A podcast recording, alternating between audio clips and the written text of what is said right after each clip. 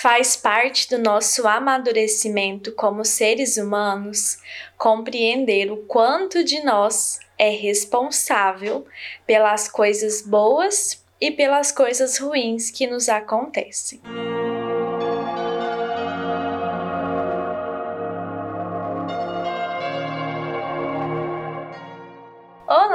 Sejam muito bem-vindos a mais um episódio do Missão Despertar Cast, um lugar onde sabemos que o despertar espiritual começa individualmente, mas o caminho é seguido em conjunto e é para isso que estamos aqui.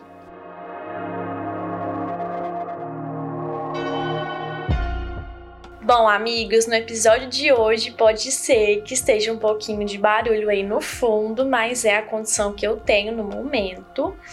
Então, tudo bem, vamos seguir o baile, vai dar tudo certo. No episódio de hoje eu vou contar para vocês um pouquinho de uma situação que eu vivi e que acabou me despertando um pensamento de algo que eu ainda não tinha parado para refletir profundamente sobre isso, que eu achei que seria muito legal trazer aqui para vocês. Bom, essa semana eu conversei com uma pessoa e aí questionando ela, né, sobre alguns aspectos da vida, ela falou para mim que as atitudes dela, né, que são eticamente incorretas, né, socialmente incorretas, ela atribuiu esses erros dela, que ela sabia, né, que eram erros, mas ela atribuiu isso a forças externas. Então, culpabilizou fatores externos e disse que ela não era culpada, que ela foi influenciada e acabou fazendo aquilo. E aí, como sempre, né, somos seres humanos. Então, meu primeiro impulso foi julgar.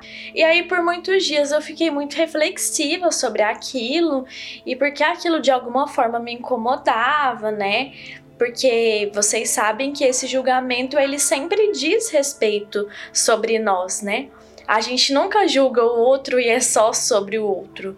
O julgamento que o outro faz sobre nós diz respeito a ele, mas também é importante lembrar que quando a gente julga outra pessoa, isso também diz respeito a nós. Já tem um episódio sobre isso aqui, então se você quiser saber um pouquinho mais, é um episódio intitulado Bateu e Doeu, Pega que é seu, um episódio muito legal que fez muito sucesso aqui no podcast.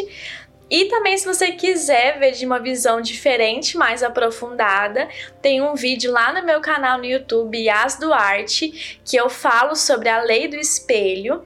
E aí eu falo sobre esse tema lá também, se você quiser acompanhar. Bom, então quando eu olhei para mim depois dessa situação, eu percebi que muitas vezes eu também não queria me responsabilizar por algumas coisas que eu deveria por algumas coisas que foram sim minha responsabilidade. Inclusive, essa foi uma das maiores dificuldades de quando eu saí da casa dos meus pais e comecei a morar sozinha. Porque durante toda a minha vida eu sempre tive uma pessoa ali que, querendo ou não, mesmo que tomasse as decisões por mim, que era uma parte ruim, né? Porque eu queria tomar as minhas decisões, mas mesmo que ela tomasse essas decisões por mim, ela também arcava com as consequências dessas decisões por mim. E eu não precisava lidar com isso. E a partir do momento que eu saí ali daquele ninho e comecei a viver minha vida sozinha, eu percebi que eu tinha que fazer escolhas e essas escolhas tinham consequências. E nem sempre essas consequências eram legais. Então eu não queria sentir esse peso de ter que arcar com essas consequências e por isso eu fugi muito dessa autorresponsabilização que é algo que eu vi naquela outra pessoa e que me incomodou tanto. Dentro desse tema, é muito importante que a gente consiga avaliar o nosso nível de responsabilidade. E o que, que eu quero dizer com nível de responsabilidade? Saber até quando a culpa é nossa. Um exemplo disso aí seria a espiritualidade tóxica ou positividade tóxica, que é aquele pensamento que diz, por exemplo, que se você é pobre é porque você não pensou positivo o suficiente, porque você não visualizou o suficiente, o dinheiro chegando para você o que acaba excluindo todos os outros fatores, né, da nossa sociedade, de desigualdade, de questão racial, de questão de gênero do nosso sistema. Então a gente tem que saber entender muito bem até quando algumas coisas da nossa vida, elas são nossa responsabilidade, até quando elas estão realmente no nosso controle e a gente realmente consegue mudar e alterar aquilo ali, ou quando aquilo não é nosso, quando aquilo está muito mais profundo, muito mais enraizado, de tal forma que a gente está submerso naquilo ali. A gente só consegue mudar a si mesmas, a gente não consegue mudar todo um sistema e todas as pessoas de uma vez só. Dentro da autorresponsabilização também cabe reconhecer quando a gente conquistou algo, quando a gente batalhou para conseguir aquilo e a gente conseguiu e a gente realizou. E é muito importante que a gente tenha esse olhar mais amoroso diante das nossas conquistas.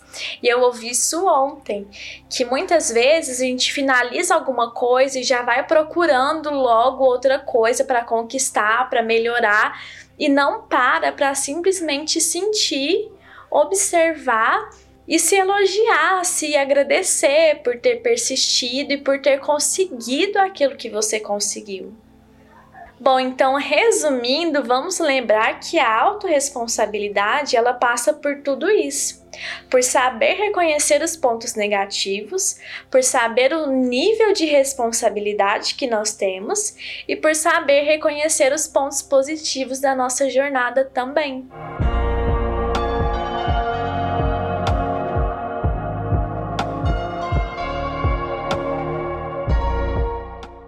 Bom, pessoal, é isso. O episódio de hoje vai ficando por aqui. Eu espero muito que tenha te acrescentado de alguma forma. Eu estou sempre disponível para feedbacks e trocas lá no meu Instagram, @yasduarte E agora o podcast também tem um Instagram, missão.despertar. E nós nos vemos no próximo episódio.